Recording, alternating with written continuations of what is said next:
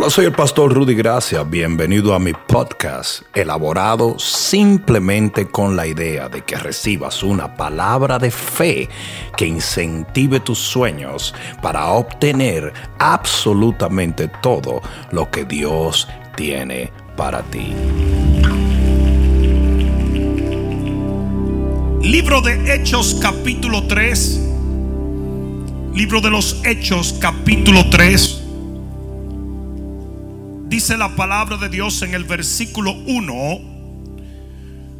Pedro y Juan subían juntos al templo a la hora novena, la de la oración.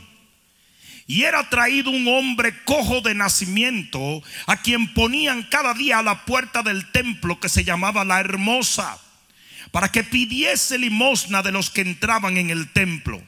Este, cuando vio a Pedro y a Juan que iban a entrar en el templo, les rogaba que le diesen limosna. Pedro con Juan, fijando en él los ojos, le dijo, miradnos. Entonces él estuvo atento, esperando recibir de ellos algo. Mas Pedro dijo, no tengo plata ni oro, pero lo que tengo te doy. En el nombre de Jesucristo de Nazaret, levántate y anda. Y tomándole de la mano derecha le levantó y al momento se le afirmaron los pies y los tobillos y saltando se puso en pie y anduvo y entró con ellos en el templo andando y saltando y alabando a Dios. Santo. Y todo el pueblo, digan todo el pueblo, le vio andar y alabar a Dios y le reconocían que era el que se sentaba a pedir limosnas a la puerta del templo, la hermosa, y se llenaron de asombro y espanto por lo que había sucedido. ¿Cuántos pueden decir amén a la palabra? Levanta tu rostro al cielo y dile, Padre, háblame, porque te escucho. Ahora dale un fuerte aplauso al rey.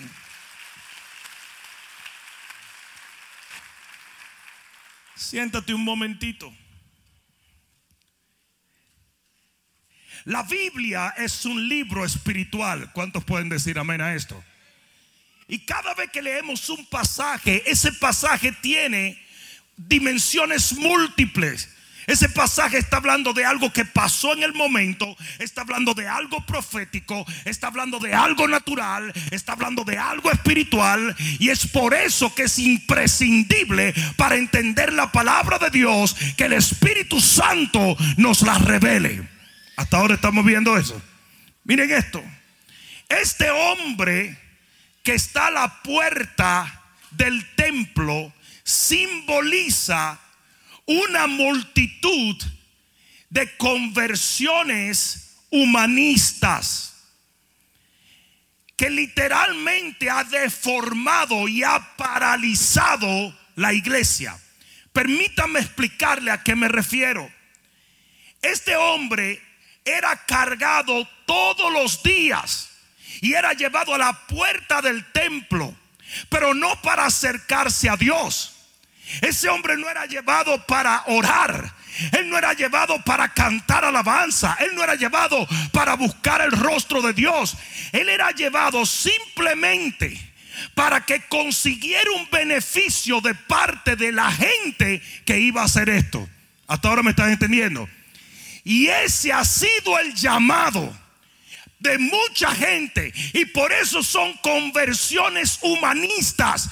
Porque si una persona te dice, acércate a Jesús, que te va a ir muy bien, vas a tener dinero, vas a tener felicidad, vas a tener gozo, la persona va a venir a buscar algo en vez de a dar algo. Y lo que Jesús dijo fue, el que quiera salvar su vida, la perderá, pero el que la pierda por causa mía, la salvará. Aquel hombre le valían tres pepinos el mensaje del día. Aquel hombre le valía gorro si se cantaba o no se cantaba. Todo lo que aquel hombre quería era recibir un beneficio para su situación. Y así hay mucha gente que viene a la iglesia en busca de dinero, en busca de un esposo, en busca de un milagro, en busca de un primo, en busca de una mejora. Usted tiene que venir a buscar al único Dios poderoso, porque de Él emana toda ven. Buscad primeramente el reino de Dios y todo lo que necesita será añadido.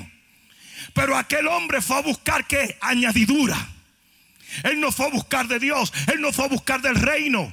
Y ese hombre representa a mucha gente en el camino, entre comillas, del Señor hoy en día. Gente que se le dijo, todo te va a ir bien. Te va a ir de maravilla cuando venga a Cristo. Mentira.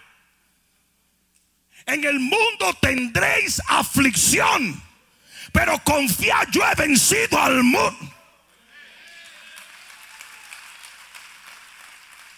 Si te puedo decir algo, nada trae más desilusión que expectativas erróneas. Lo digo otra vez. Aquí va de nuevo. Nada puede traer más desilusión que expectativas erróneas. Déjame decirle una cosa. Yo iba a predicar hace un tiempo en República Dominicana. Y una joven de, nuestro equipo se iba a Holanda a pasar unos días. Y ella nos pidió permiso y dijo, pastor, ¿te importaría si de Holanda yo voy a la República Dominicana para participar de la conferencia? Le dije, claro que no. Claro que sí, puedes llegar. Y ella me dice a mí, oye, pastor, una preguntita. ¿Y cómo es República Dominicana? Porque yo nunca he estado allá. Yo le dije, igualito a Holanda igualitico Holanda. Y, y yo se lo hice como un chiste. ¿Verdad? Aquella muchacha estuvo en Holanda y todo Holanda por aquí, Holanda por allá, Holanda por aquí. Y agarra su avión de Holanda. y llega a la República Dominicana. Que lo primero que la recibieron fue con un trago de ron en la puerta del avión. Y ella dijo, yo soy cristiana. Y dice, mami, bébete, lo que eso no es nada. Y comenzaron todos esos tipos a decirle, mierda, pero qué buena está esta. Y el revolú y el merengue. Y yo le encuentro a ella porque tocaba la coincidencia de que iba, llegábamos al mismo tiempo. Le encuentro así asusté en una esquina. Y cuando yo llego le digo, hey, ¿qué pasó? Me dice, como Holanda, ¿verdad? Igualito Holanda. Pero las expectativas erróneas son las cosas que más desilusión traen. Cuando usted le pinta un Disney, cuando usted le pinta un cuento de hadas a la gente, la gente se va a desilusionar porque usted tiene que decirle a la gente la verdad. Oh no, este no es un reino de florecitas, pero al final tendremos la victoria en Cristo.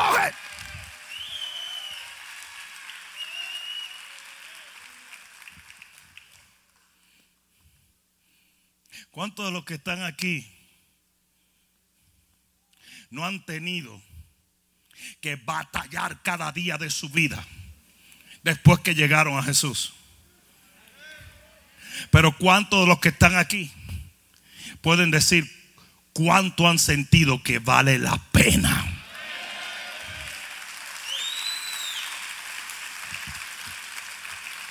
Porque yo prefiero una mano llena con paz que dos manos llenas con aflicción de espíritu. Con Cristo lo tengo todo, sin Cristo no tengo nada. Yo no quiero riqueza, yo no quiero bendición, yo no quiero nada fuera de Cristo. Él es la vid, yo soy los pámpanos y separado de Él. Yo nada quiero. Alguien va a tener que decir amén. Este hombre era llevado al templo pero no era llevado al templo con la expectativa de tener un encuentro con Dios. Él quería mejorar su vida. Él quería que alguien le echara una mano. Él quería que todo le fuera mejor. Y todos los días, digan todos los días, alguien lo acercaba al Señor, pero no para buscar de Dios, sino para buscar del hombre. Y así mismito son la gente que evangelizan diciendo a la gente, todo te va a ir bien. Eso es un error. Ese no fue el llamado que Jesús le hizo a la gente. Te lo voy a probar. Mateo 4, 17. Vamos a buscar en el libro de Mateo. Si te atreves, si te atreves. No sé si, no sé si te vas a atrever. Pero Mateo capítulo 4, versículo 7. Mira lo que dice.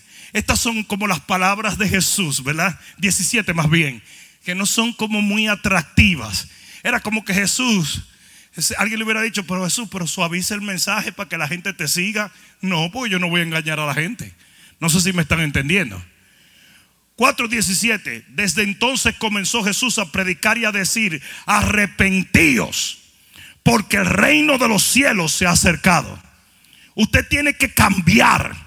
Usted tiene que arrepentirse. Usted tiene que dar media vuelta y dejar de hacer lo que hacía. El que roba no puede robar más. El fornicario no puede fornicar más. El adúltero no puede... Y esto fue lo que Jesús le dijo. Jesús nunca le dijo, bueno, pues tú sabes, déjame. No, no, no, no. Ese gospel light que hay hoy en día. Que nadie sabe ni siquiera por qué le está sirviendo al Señor. Mira lo que Jesús dijo, versículo 19, allí mismo en el capítulo 4. Y les dijo, venid en pos de mí y os haré ricos. Pescadores de hombres. En otras palabras, tú vienes y yo te pongo a trabajar en el reino. Entonces eh, la cuestión no era, te va a ir muy bien. No, no, no. Yo tengo un trabajo eterno. Yo tengo una asignación eterna para ti. Mira lo que dice en el verso 19. Perdón, en Mateo 5, 28. Mateo 5, 28 dice, pero yo os digo que cualquiera que mira a una mujer para codiciarla ya adulteró con ella en su corazón. Por tanto, si tu ojo derecho te es ocasión de caer, sácalo, que te quede tuerto. Te está haciendo un pirata y échalo de ti, pues es mejor que se pierda uno de tus miembros y no que todo tu cuerpo sea echado donde. Ay, no, pero, pero, pero Jesús, tú no puedes hablar del infierno porque va a asustar a la gente. La gente no va a querer ir porque le va a dar mello. Versículo 30, si tu mano derecha te es ocasión de caer, córtala. Córtala. Ahí no te está diciendo que te va a ir mejor, te está diciendo que te corte la mano. Está feo. Y échala de ti, pues mejor es que se pierda uno de tus miembros y no que todo tu cuerpo se echado donde. Hay iglesias que ni siquiera hablan del infierno hoy en día. El pastor de la iglesia más grande de los Estados Unidos lo llevaron a Oprah. Oprah le pregunta, ¿hay infierno? Él dice, no. Y el pastor de la iglesia más grande de los Estados Unidos, ¿Are you kidding me? Are you serious? Pero no podemos ofender a nadie porque le estamos vendiendo tierras en un pantano. Estamos engañando a la gente cuando le decimos, te va a ir muy bien, todo te va a ir muy bien. Mateo 6, 19. Mateo 6, 19. Esto es Jesús. Esto es Jesús. Dice, no os hagáis tesoros en la tierra donde la polilla y el orín corrompen y donde los ladrones roban, minan y hurtan, sino haceos tesoros en el cielo donde ni la polilla ni el orín corrompen y donde ladrones no minan ni hurtan, porque donde esté vuestro tesoro, allí estará también vuestro corazón. ¿Y saben por qué que la iglesia tiene una actitud antagónica a los diezmos y las ofrendas? Porque lo que le dijimos a la gente fue que Dios era una máquina de Coca-Cola que si usted le echa un poquito de fe, Él le va a dar 40 Coca-Cola. Cuando aquí dice que tú tienes que estar preocupado por los tesoros del cielo y no por lo de la tierra.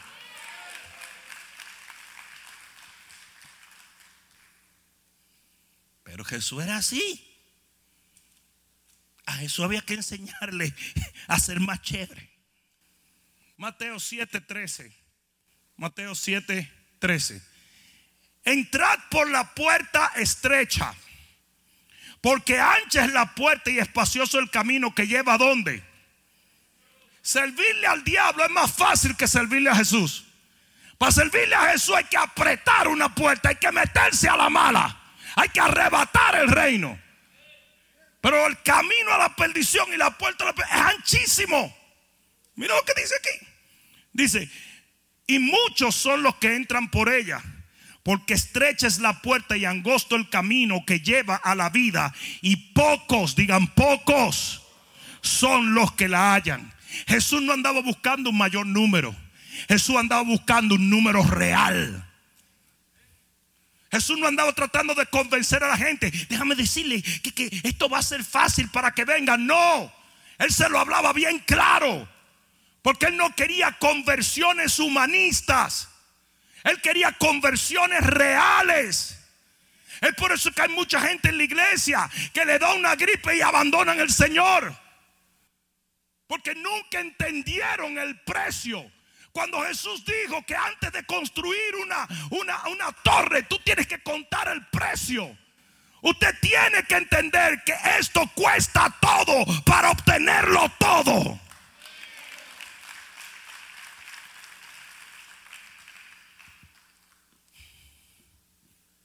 7:21. Esto es Jesús. No todo el que me dice Señor, Señor, entrará en el reino de los cielos. ¿Está fuerte eso, sí o no? O sea que no todo el que viene a la iglesia dice, Señor, entra en mi corazón. Ah, ah, ah. No, no, no. No, recuerda que son pocos los que entran por la puerta estrecha y el camino angosto.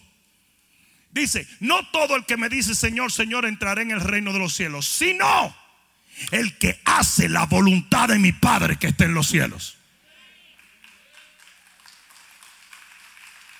Entonces usted no se, de acuerdo a Jesús, usted no es salvo por decir Señor. Usted no es salvo por hacer la oración. Ese es el comienzo, ese es tu compromiso.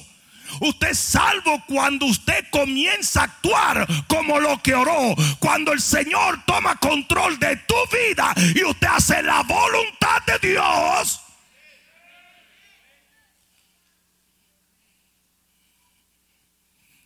Entonces como que no era, déjame embabucar a la gente para que se sientan bien y me sigan. Así no era. No era seducción lo que Jesús le daba a la gente, era la verdad. Mateo 10:37. Mateo 10:37. Ustedes saben cuál es la tragedia más grande de todo esto que yo le estoy diciendo, que probablemente estos versos que tú estás escuchando casi nunca los has escuchado, porque ya nada de eso se predica. Pero si se predica ser rico, ser grande, ten muchas cosas. Dios va a hacerlo todo por ti. Tú no tienes que servirle a Dios, Dios te va a servir a ti. Are you kidding?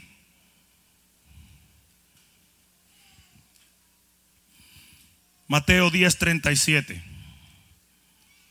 Dice, el que ama a padre o a madre más que a mí, anda, ya la dañó. Mira lo fuerte. Pero, por Jesús, pero ¿por qué tú no suavizas un poquito el message?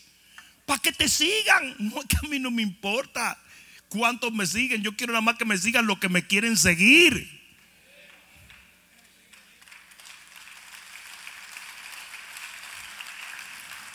El que ame a padre o a madre más que a mí no es digno de mí.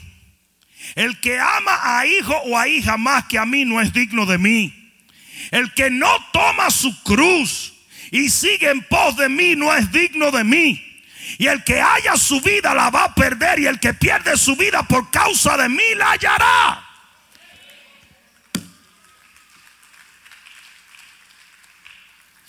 Mateo 16, 24. Mateo 16, 24. Entonces Jesús le dijo a sus discípulos, si alguno quiere venir en pos de mí, fíjate que no le dijo, please, please, come with me. No.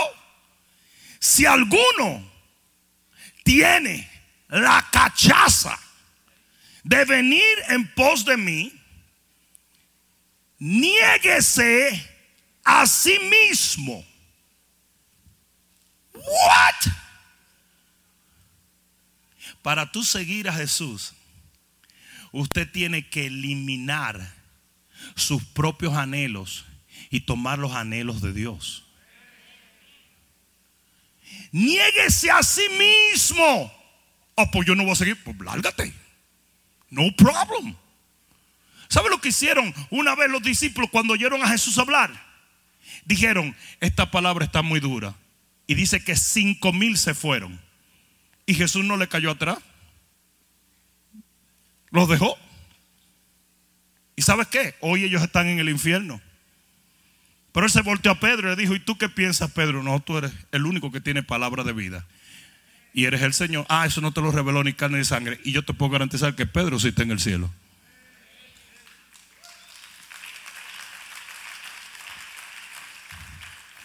Niéguese a sí mismo y tome su cruz y sígame.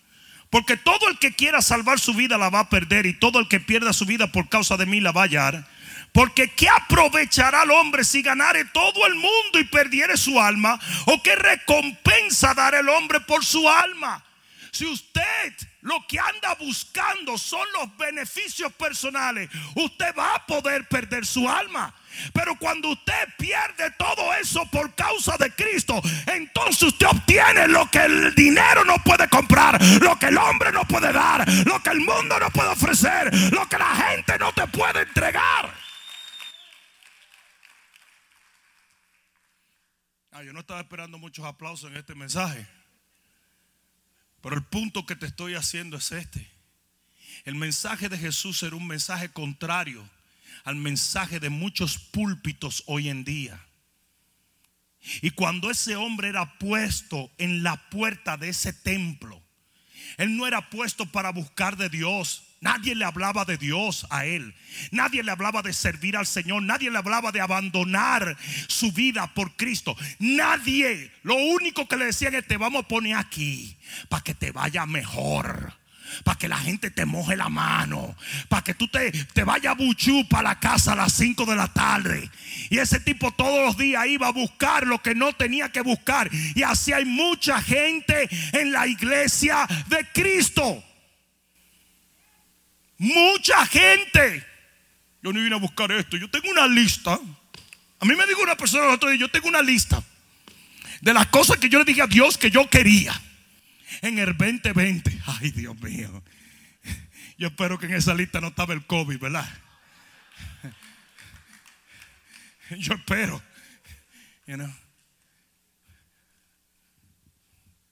Cuando Jesús le hablaba a la gente, le decía, espérate, ustedes quieren vida eterna. Entonces ustedes tienen que soltar muchas cosas que el hombre aquí anda buscando. Porque si tú quieres salvar tu vida como todos los hombres quieren, tú la vas a perder. Pero si tú la tiras a causa mía, vas a ganar tu vida eterna.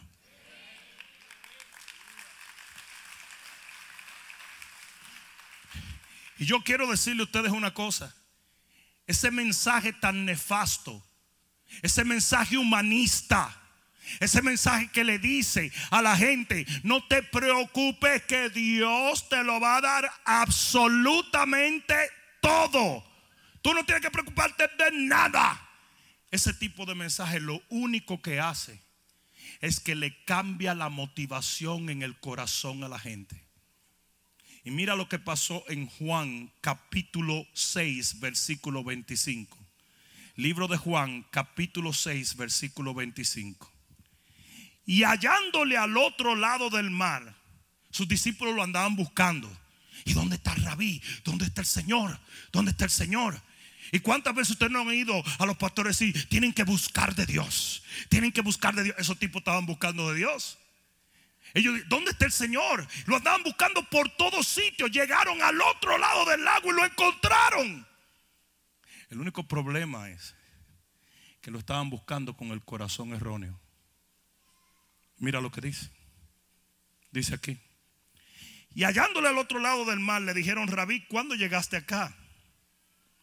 Respondió Jesús y les dijo, de cierto, de cierto os digo, que me buscáis, no porque habéis visto señales, no porque han visto lo espiritual, no porque reconocen que yo soy el Señor, no porque me aman, me están buscando no por las señales, sino porque comisteis pan y os saciasteis. En otra palabra, como el Señor había hecho milagros donde Él multiplicó el pan, ellos andaban buscando al Señor para que Él le diera otro sanguchito.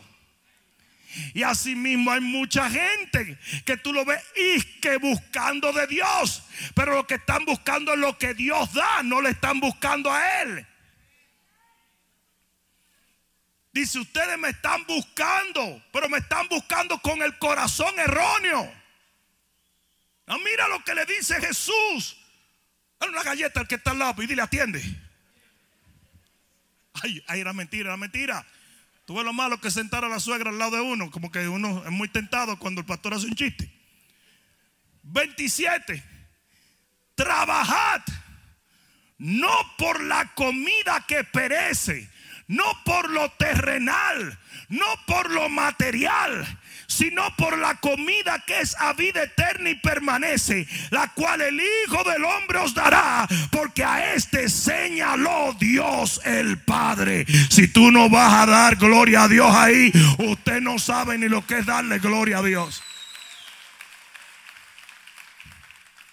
Hay otro pasaje que dice, no busques el pan de la carne, busca el pan eterno. Busca el reino primero. Porque ellos lo estaban buscando. Pero lo estaban buscando con una mente humana. Déjame yo buscar a Jesús, tú sabes, porque a uno le va mejor. Tú sabes cómo a uno le va mejor. a mí me dio un primo mío que el tipo hizo así, comenzó a diezmar. Y a la semana tenía un montón de billetes. Ah, pues esto es una lotería. ¿Qué es eso? Hello. El Señor le dijo, no es así que tú me tienes que buscar. En el capítulo 58 de Isaías, el Señor reprende al pueblo y le dice, ustedes están ayunando mal. Porque ustedes están ayunando para, para ganar batallas y para hacer un montón de cosas. El ayuno que yo quiero es que me busquen a mí, que busquen mi corazón, que quieran estar conmigo.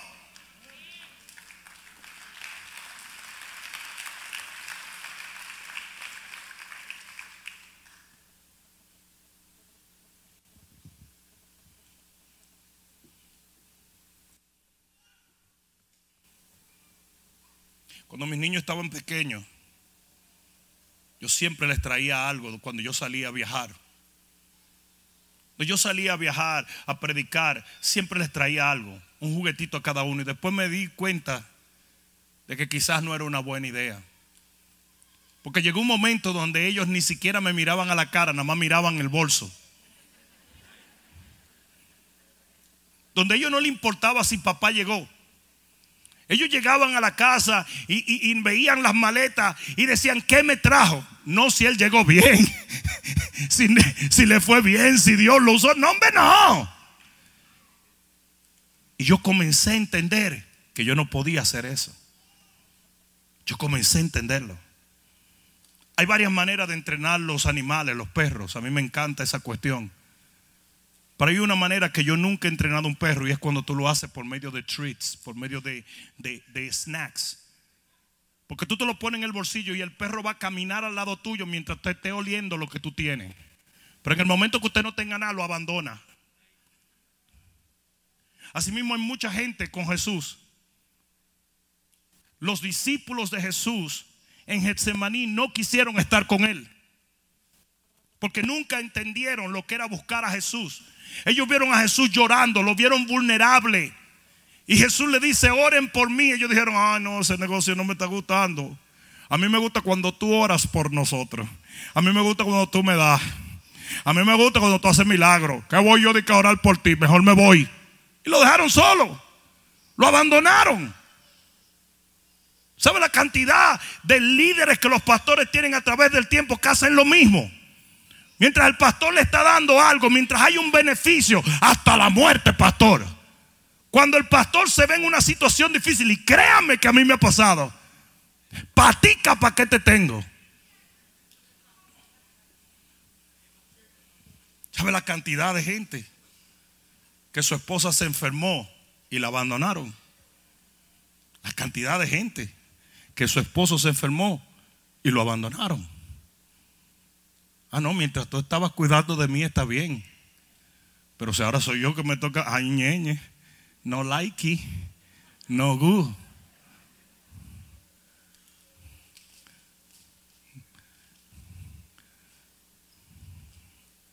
Hmm. La iglesia tiene que cambiar su manera de pensar.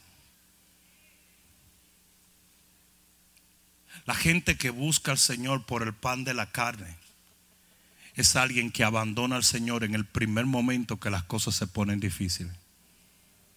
¿Saben la cantidad de personas que iban fielmente a sus iglesias hasta que vino el COVID? Cuando ya no era, cuando ya no era cómodo, cuando era un riesgo, cuando ya no era conveniente. Entonces no. Cuando vuelva a ser divertido, cuando vuelva a ser nutritivo, pausterizado y homogenizado, entonces yo vuelvo. ¿Sabes la cantidad de pastores que no han abierto sus iglesias, aunque se le ha dado permiso? Porque ellos mismos no quieren arriesgarse. Oh my God. Tenemos hombres alrededor del mundo entero presos de por vida por predicar el Evangelio y ellos no quieren que le dé COVID.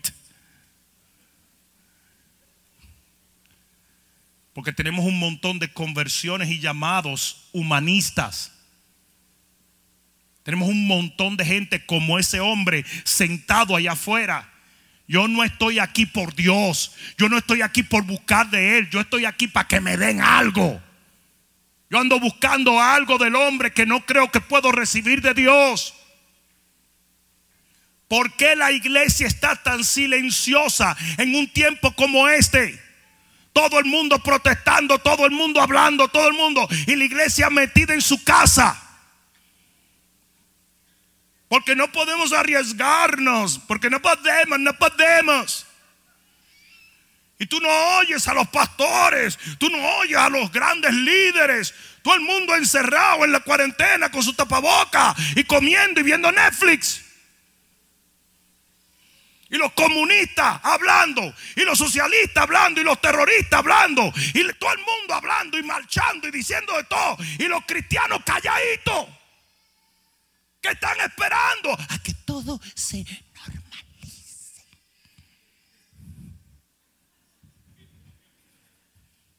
Cuando todo esté tranquilo, tranquilo, entonces yo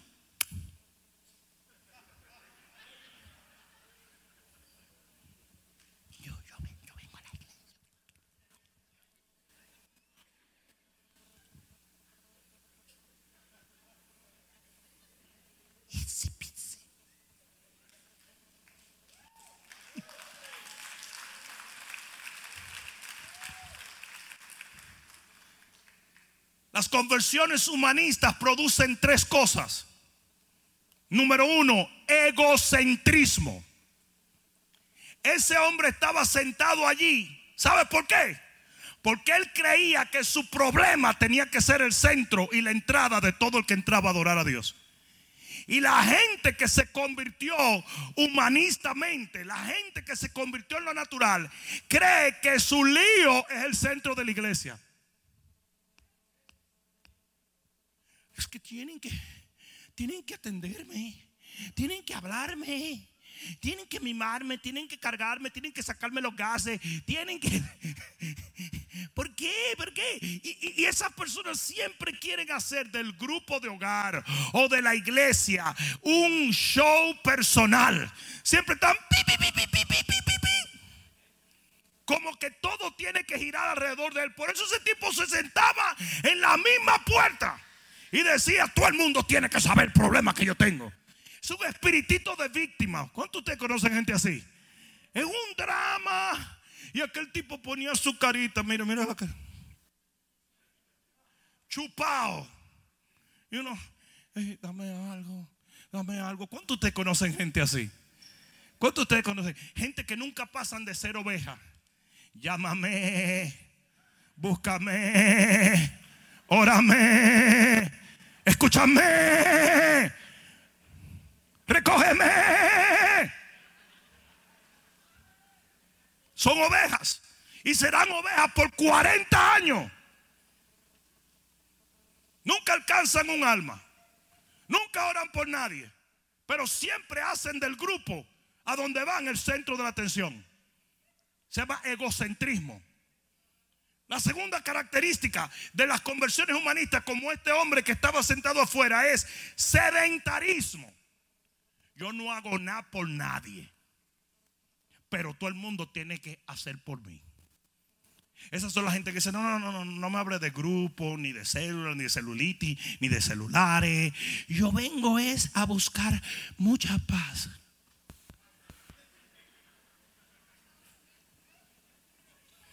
Yo no quiero nada de eso de que de grupo y de consolimación, sumarización, eh, éxodo, preéxodo, encuentro, encounter. No.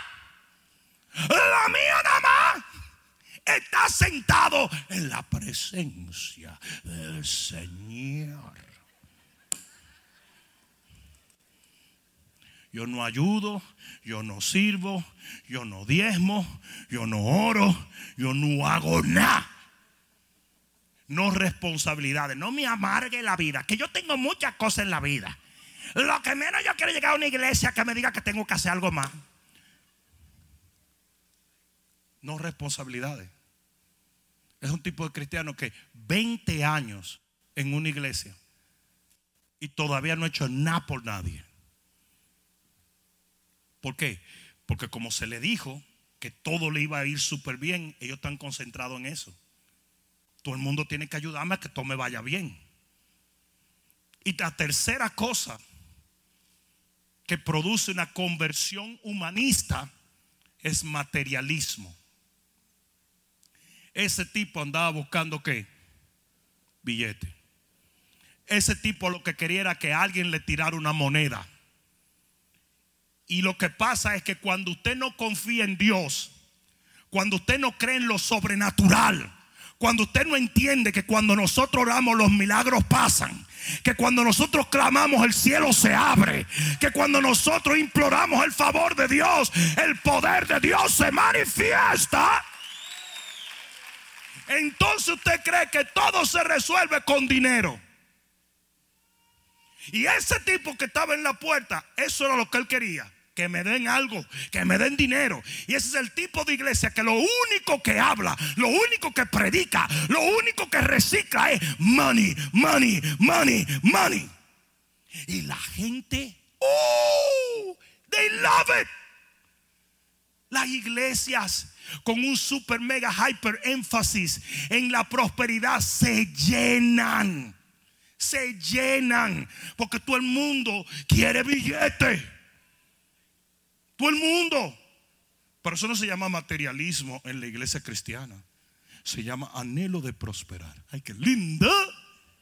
Qué bella. Judas, ¿por qué tú vendiste al Señor por 30 piezas de plata? Anhelo de prosperidad. Fe para prosperar. Te apure que te vamos a cocinar en un sartén en el infierno. Escucha esto. Porque aquí es donde se pone cardíaca la cosa. ¿Qué hicieron los apóstoles cuando este tipo le dijo, dame algo? Ah, ellos incentivaron eso. Ellos le dijeron, claro, no hay problema, vamos a echar para... No. ¿Qué hicieron? Los apóstoles le dijeron, plata y oro no tengo, pero lo que tenemos te lo vamos a dar ahora. alguien debió decir amén aquí. Alguien debió decir amén aquí. Y tú sabes lo que la iglesia necesita en el 2020. Necesita auténticos hombres de Dios. Necesita auténticos apóstoles. Necesita gente de verdad que entienda y crea en el poder de Dios. Óyeme bien, el dinero no te va a resolver nada. Es el poder de Dios el que cambia la vida.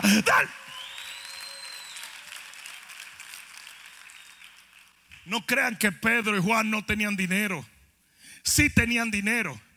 Pero ellos entendían que el dinero solamente te puede cambiar la situación por un día. Lo que la iglesia necesita hoy, óyeme bien en el nombre de Jesús, óyeme Latinoamérica, óyeme hombre y mujer de Dios, lo que la iglesia necesita hoy es un derramamiento del Espíritu Santo. El COVID no lo va a curar ni Bill Gates, ni Dr. Fucci, ni Pelusa. El COVID lo va a curar el poder de Dios. Todo lo que se ha levantado contra esta generación no puede contra el poder de Dios. Y los apóstoles no dijeron, ay, sí, vamos a darle un consejo, vamos a ayudarlo. Está muy bien, vamos a incentivarte. Vamos, no. Le dijeron, no, yo no tengo lo que tú quieres, pero yo sí tengo lo que tú necesitas. Yo sí tengo lo que tú necesitas. Hay un tipo de gente que lo único que hace es victimizar a la misma gente que tiene espíritu de víctima. Es una ridiculez el encontrar a alguien tirado en el suelo y decirle, ay, manito. No. Los apóstoles se pararon delante de este hombre. Y dice claramente, en el versículo 6 que le dijeron, yo no tengo oro y no tengo plata, pero lo que tengo sí te lo voy a dar. Y lo que ellos tenían era algo que no venía del banco, sino que venía del cielo. Óyeme bien iglesia, prepárate para ministrarle en el poder de Dios a una generación que está tirada en el suelo. Alguien diga amén. Yo dije, alguien diga amén. ¿Quiere que te diga una de las cosas más ridículas que hacen los pastores hoy en día? Que en momentos de sequía quieren predicar sobre la abundancia. No. Los problemas no llegan al cristiano por no saber cómo manejar el dinero. Los problemas llegan al cristiano por no estar pegado del rey de reyes y del señor de señores. Porque el que habita al abrigo del Altísimo mora bajo la sombra del Omnipotente. Y el problema que tiene la iglesia no tiene que ver ni con el COVID, ni con Trump, ni con los demócratas, ni con China. El problema es que tenemos que meternos bajo la nube de Jehová.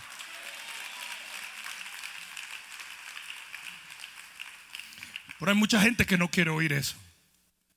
Porque su conversión estaba llena de promesas falsas.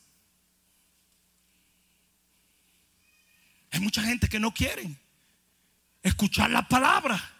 La palabra te reta. Hay gente que no quieren. Ese hombre dijo, no hombre, yo estoy muy acostumbrado a que me den, no me estás diciendo ahora. Nah. Hace muchísimo. La iglesia en el 2020 está paralítica. Porque está acostumbrada a que le den limosnas. No ha aprendido a arrancar o arrebatar mediante el poder de Dios su bendición. ¿Sabe lo que hubiese sucedido? Si Pedro y Juan le dan 20 dólares a ese hombre, nada. Su vida no hubiera cambiado en nada.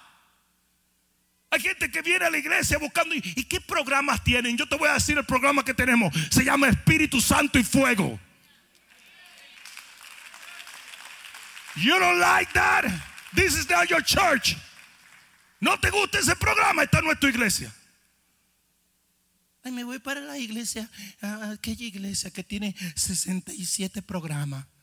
Sí, tiene un programa para perro, un programa para gato, un programa para soltero, un programa para casado, un programa para divorciado, un programa para ah, eh, eh, viudos, viudas eh, y otros confundidos.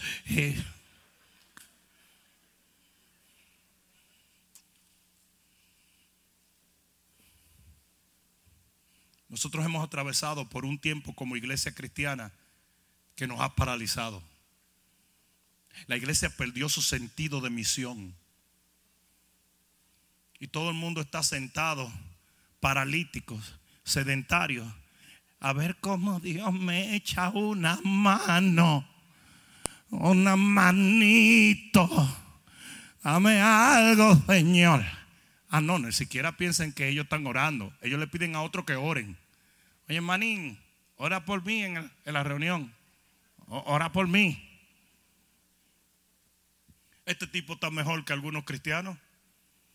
Porque este tipo por lo menos rompía la cuarentena para ponerse en la puerta. Algunos cristianos que no han vuelto a la iglesia nunca, nada más nos ven por el internet. Y hay pastores que celebran esto. Ellos están felices. ¿Y saben lo que está empezando a hacer Facebook y YouTube? Que nos está cortando las transmisiones. Hoy en día no podemos transmitir. Hoy no hemos podido transmitir por Facebook. Porque nos están censurando. Por cuanto estamos hablando la verdad. Por cuanto estamos hablando la palabra. No, ellos nos censuran los transgéneros o los gays o los comunistas o los socialistas o los liberales. Pero cuando un pastor comienza a hablar la verdad y comienza a hablar la palabra, de inmediato lo censuran. Y nos están boicoteando nuestras transmisiones. Pero sabe, ellos no entienden que contra Dios nadie puede. Ellos no lo entienden. Ellos no lo entienden. Contra Dios nadie puede. Lo voy a decir otra vez. Contra Dios nadie puede. Alguien diga amén. Yo dije, alguien diga amén. Los apóstoles dijeron no. Y mira lo que dice en el versículo 7, en el versículo 7 del capítulo 3 del libro de ah, Hechos. Mira lo que dice, voy a terminar rapidito, pero escucha esto.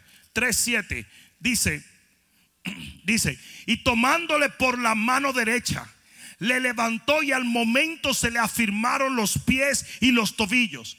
La palabra levantar allí es el griego egeiro, que quiere decir provocar violentamente un levantamiento, despertar de un sueño o de un letargo, resucitar, sacar de la muerte, empujar del lecho, sacar de la oscuridad al ojo público, incorporar, renacer y fortalecer. Alguien diga amén a esto en el nombre de Jesús. Y eso es lo que nosotros tenemos que hacer con el creyente hoy en día.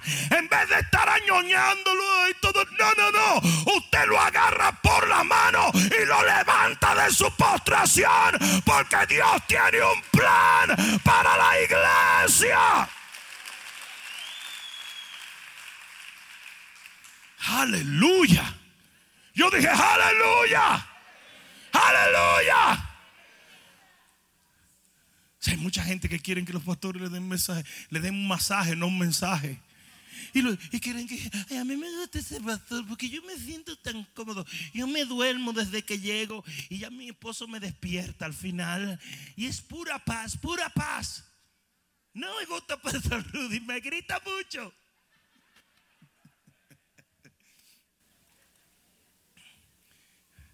¿Quiere que te diga algo? Hasta que Él no se levantó, hasta que los apóstoles no lo levantaron, los pies no se afirmaron. Y mientras tú mantengas a la gente en una falsa esperanza, diciéndole todo nunca se afirmarán en el camino del Señor usted tiene que levantar a esa persona de su postración. A nosotros nos va a tocar en el 2020 levantar a gente que está letargada, que está muerta, que está fría. Nos va a tocar levantarlo para que puedan valerse por sí mismos. Alguien diga amén. El mensaje de un verdadero hombre de Dios no está supuesto a hacerte sentir cómodo. Está supuesto a sacudirte. Está supuesto a sacarte de tu zona de confort. Está supuesto a retarte. Usted está supuesto a irse en la casa, a la casa diciendo, mm, no puedo seguir así. No puedo. ¿Usted ha visto, algún gordo corriendo en la calle? ¿Mm? Eso fue no del corazón, del ombligo le salió eso a Oscar. Pero yo, yo ayer yo vi un gordo. Y yo vi este gordo, pero qué gordo. Pero qué gordito. Ese gordo iba corriendo, arrastrando esa panza entre las dos piernas. Pero él se veía con una cara como que el infierno le había caído atrás. O sea que no fue que el tipo dijo, ¿sabes qué? Creo que sería una buena idea salir a correr. No, el tipo se vio en el espejo y se miró y vio que era Winnie the Pooh versión latina. Y el tipo se dio una de calentar. Usualmente esa gente cuando corre, corre con las ropas más raras porque no tienen ropa de ejercicio. El tipo iba corriendo con Crocs. This is not a lie.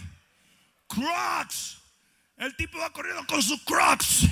Iba ahí vestido como de caja fuerte que la combinación nada más la sabía él. Y el tipo iba volado con una cara como aburrido. Pero eso fue que él se miró en el espejo y dijo, mm, no seré gordo más. y se descalentó. Y así se tiene usted que descalentar cuando está en la iglesia. No, el pastor no está para que usted esté tirado ahí. Sana, sana, culito de rana. Si no se sana hoy, se sana mañana. No, hombre, no. Eso es lo que hacen muchísimos hombres de Dios. Han pervertido el mensaje.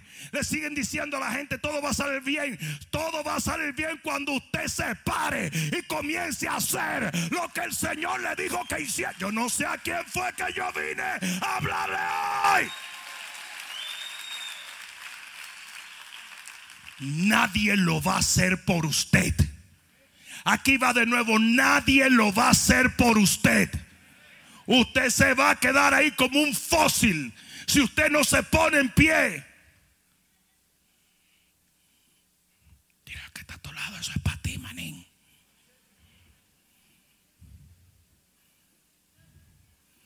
En Efesios 5:14 dice, despiértate tú que duermes y levántate de los muertos y te alumbrará Cristo. Usted quiere caminar en la luz, despiértese. Usted quiere caminar en la luz, levántese. Usted quiere ver el poder de Dios, levántese en el nombre de Jesús.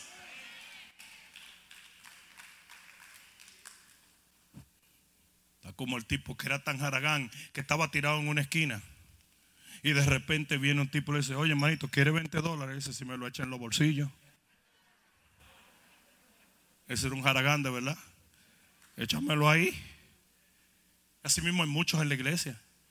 Es que a mí me dijo, a mí me dijeron que cuando yo viniera a Cristo, todo iba a salir de maravilla. Del hebreo maravilla. Te predicaron el evangelio de Mickey Mouse. Te predicaron el evangelio de Barney.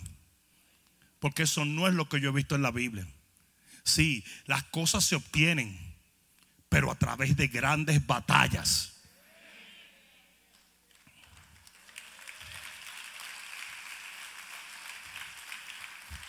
En el versículo 8, si alguien me ayuda, se lo agradezco. En el versículo 8, de repente, aquel hombre que estaba postrado, aquel hombre que no estaba haciendo nada, aquel hombre que había aprendido a depender de los demás, aquel hombre que estaba esperando que alguien le echara un par de monedas, se puso en pie y entró alabando a Dios y comenzó a buscar de Dios. Y eso es lo que le va a pasar a la iglesia de Cristo en este tiempo. Se va a poner en pie y va a ver la gloria de Dios.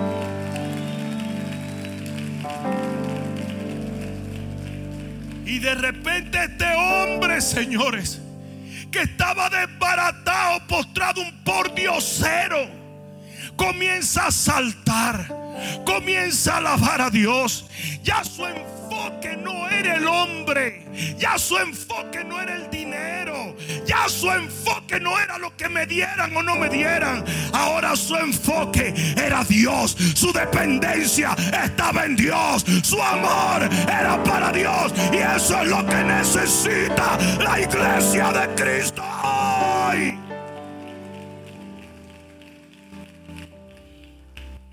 Presta atención a esto, con esto termino. En el versículo 9 dice, y todo el pueblo ¿Sabes qué quiere decir todo el pueblo? Todo el pueblo. No, no, yo necesito ser textual para que entiendas la dimensión de lo que está pasando. Todo el pueblo significa la ciudad completa. Sitúate en la ciudad de Miami. Imagínate que un hecho haga que toda la ciudad de Miami haga lo mismo. Mira esto. Todo el pueblo le vio andar y alabar a Dios. Y le reconocían que era el que se sentaba a pedir limosna a la puerta del templo La Hermosa. Y se llenaron de asombro y de espanto por lo que había sucedido. Y aquí es donde viene la importancia de que nosotros cambiemos la mente de aquellos que han experimentado una conversión humanista. Porque cuando una persona, en vez de sentarse a esperar por el hombre, lo que solo Dios puede darle, nadie, diga nadie, nadie se convierte. Pero como ese hombre se levanta y de repente la gente ve el mejor mensaje de Dios escrito en su cuerpo, su vida se convierte en un testimonio. Y toda la ciudad comienza a decir, wow, Dios es real. Jesús está vivo. Ahora creemos. ¿Alguien está entendiendo eso? ¿Alguien está entendiendo eso? ¿Alguien lo entiende? Pero ¿dónde comenzó el cambio? Comenzó cuando los apóstoles, en vez de complacer lo que ese hombre quería, le ministraron en el poder de Dios. Óyeme bien lo que te voy a decir. Aceptación no es amor. Lo voy a decir otra vez. Aceptación no es amor. Yo no tengo por qué aceptar muchas de las posturas de la gente hoy en día. Amar muchas veces es no darle a la gente lo que la gente está pidiendo de ti, sino darles a ellos lo que Dios tiene para ellos.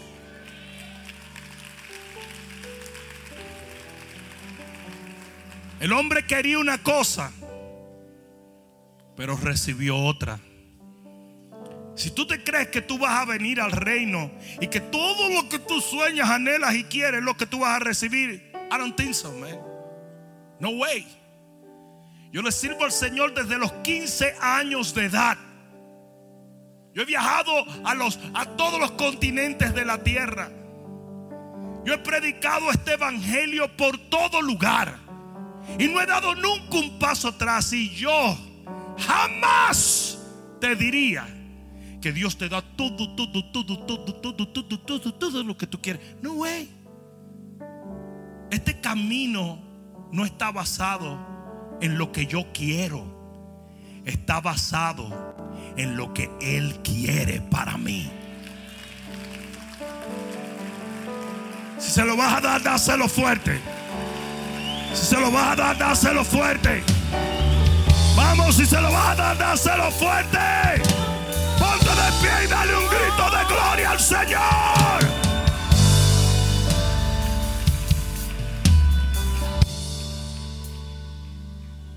Escucha esto. Puede que a ti te hayan predicado mal. Puede que alguien te haya dicho o te haya hablado de su propia conscupiscencia y no de la palabra de Dios. Pero este pasaje prueba de que toma un solo toque de Dios para que todo cambie en tu vida. ¿Alguien está entendiendo eso? Si alguien hubiese entrevistado a este hombre, y le hubiera preguntado qué pasó, él hubiera dicho, yo estuve postrado esperando del hombre lo que solamente Dios podía darme. Y cometí un error, porque perdí años de mi vida esperando en el hombre cuando yo tenía que buscar de Dios. Pero le doy gracias a Dios de que una gente llamado los segadores, en vez de apoyar lo que yo quería, me sacudieron y me levantaron.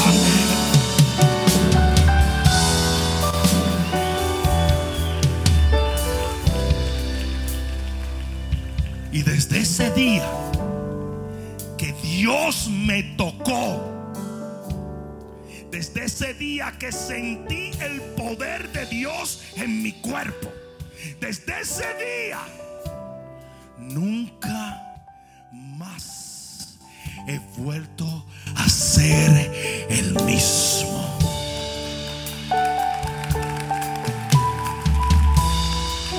Ese hombre pasó años en esa puerta y nunca se le ocurrió entrar a alabar a Dios. Porque Dios ni siquiera estaba en el marco de su mente. Ese hombre iba a la iglesia simplemente a ver lo que un hermano en la fe podía darle. Y así, así hay un tipo de personas. ¿Saben esa gente que vienen a la iglesia y Dios los toca y los llena y de repente pelean con un hermano y se van por otra iglesia? Es un tipo de gente que pone su esperanza y pone su dependencia en la gente y no en Dios. ¿Sí o no? Y tú dices, pero ¿cómo es posible que esa persona se vaya? Es posible porque llegó de la manera errónea.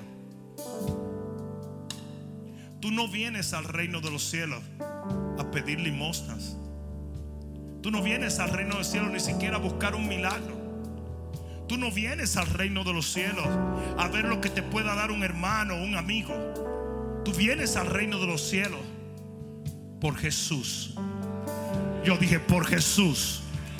Yo dije por Jesús. Y oye bien lo que te voy a decir. Vienen cambios en la adoración. Vienen cambios en nuestra devoción. Porque la iglesia se va a ver invadida de un montón de gente que estaba postrado, pero el Señor los levanta para llevar su alabanza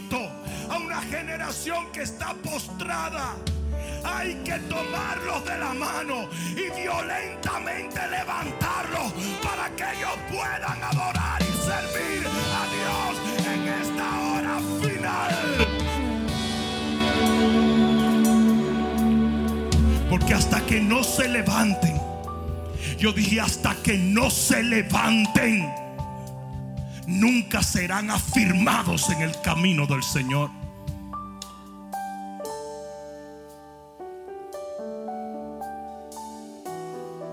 si nosotros, si nosotros no entendemos la necesidad del cuerpo de Cristo hoy, un día el Señor demandará de nuestras manos la sangre de aquellos que se queden el día del rapto. nosotros tenemos una responsabilidad como Pedro y Juan la tenían. Y era de no darle al hombre lo que él quería, sino lo que él necesitaba. Y lo que la gente necesita hoy, óyeme bien en el nombre de Jesús, es el poder de Dios. Es lo que viene del cielo. Y yo he quedado ronco. Yo he perdido las fuerzas en los días anteriores hablándole a pastores alrededor del mundo entero, diciéndole qué están haciendo. Están acentuando los temores de la gente. They're enabling this.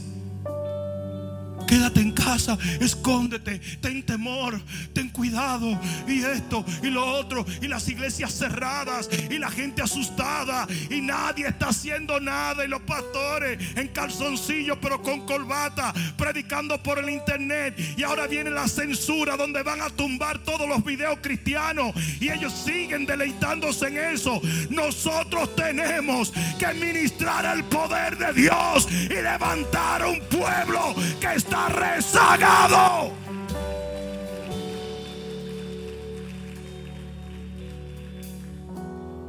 Aquí es donde verdaderamente se van a definir quiénes son los apóstoles.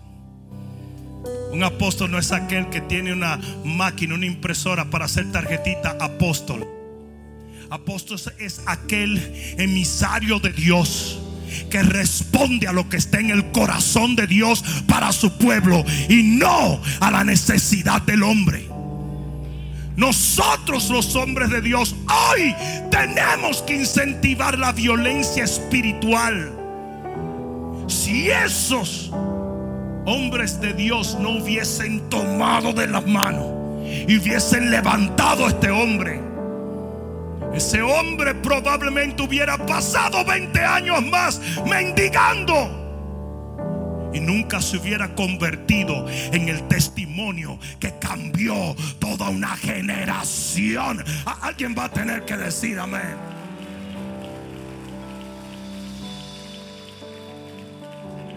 La gente a veces me dice, pero ¿por qué? ¿Por qué tienes tanto coraje?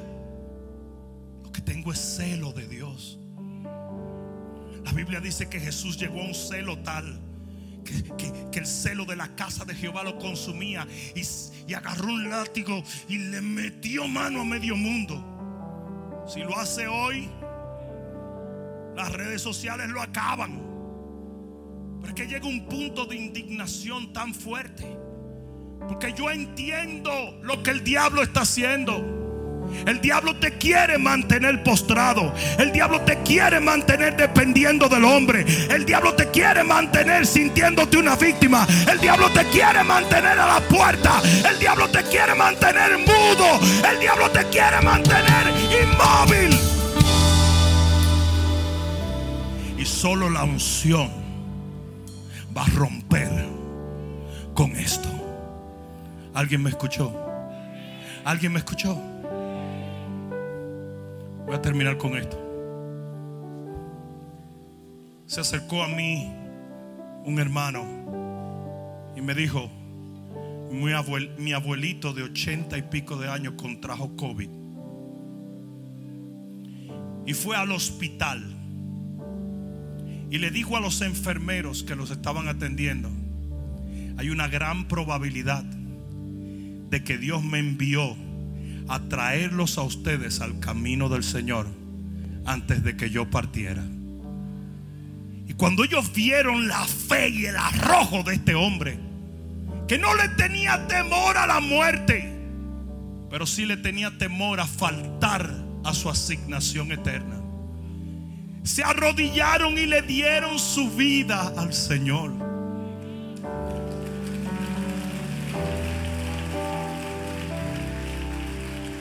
Y horas después partió con el Señor.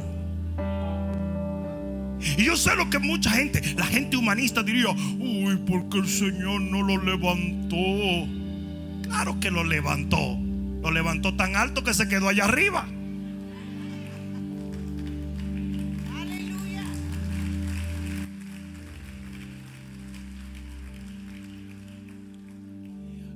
Diferencia entre la mentalidad humanista y la mentalidad de reino. La gente pone demasiado énfasis en lo que está aquí, cuando nuestro énfasis y nuestro enfoque tiene que ser en lo que está allá. Yo quiero que tú pongas tu mano en el corazón. Y yo te voy a guiar en una oración que ciertamente parece la oración de arrepentimiento del pecador, pero va mucho más allá. Porque la Biblia dice que tenemos que aferrarnos a nuestra profesión de fe. Y va a aparecer a la oración del pecador. Y si es la primera vez que lo hace, es la oración de arrepentimiento para ti. Pero si no es la primera vez, esta será una oración donde tú rededicas al Señor tu compromiso a servirle con todo el corazón. Pon una mano en tu corazón y levanta la otra mano y dile, Padre, en el nombre de Jesús, tú eres mi Señor, tú eres mi dueño, tú eres mi redentor. Y yo me arrepiento de no haber cumplido con muchas de las cosas que ya te había prometido. En este momento pido que tu sangre limpie mis pecados y que tu resurrección me dé una nueva gloria desde este día en adelante. Yo quiero servirte, Señor. Y yo quiero levantarme. No quiero estar más postrado. Quiero servirte, oh Dios, para que el día en que tú vuelvas, que sé muy bien que está próximo, yo pueda partir contigo al sonido de la trompeta. En el nombre de Jesús, el que lo crea, diga. Oh, no, no, no, no, no, no, no, no, no, no, no, no. Dáselo más fuerte.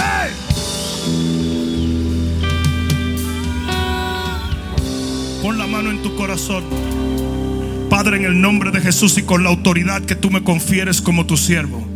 Yo reprendo y maldigo toda enfermedad y toda dolencia en sus vidas.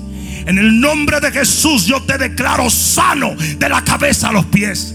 Vivirás y no morirás. Yo reprendo todo COVID. Yo reprendo todo virus. Yo reprendo toda enfermedad y todo espíritu de debilidad en sus cuerpos. Y en el nombre que es sobre todo nombre, el nombre de Jesús, decreto que la unción del Espíritu te llena en este momento y tú te levantas a poseer las puertas de tus enemigos. En el nombre de Jesús, en el nombre de Jesús, en el nombre de Jesús, el que lo crea diga amén, amén y amén. Vamos, dáselo fuerte. ¡Uh!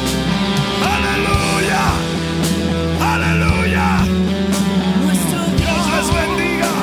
Espero que esta palabra cale profundamente en tu alma y que se convierta en pasos de fe que te permitan llegar al destino que nuestro Señor ha trazado delante de ti y de los tuyos. Dios te bendiga.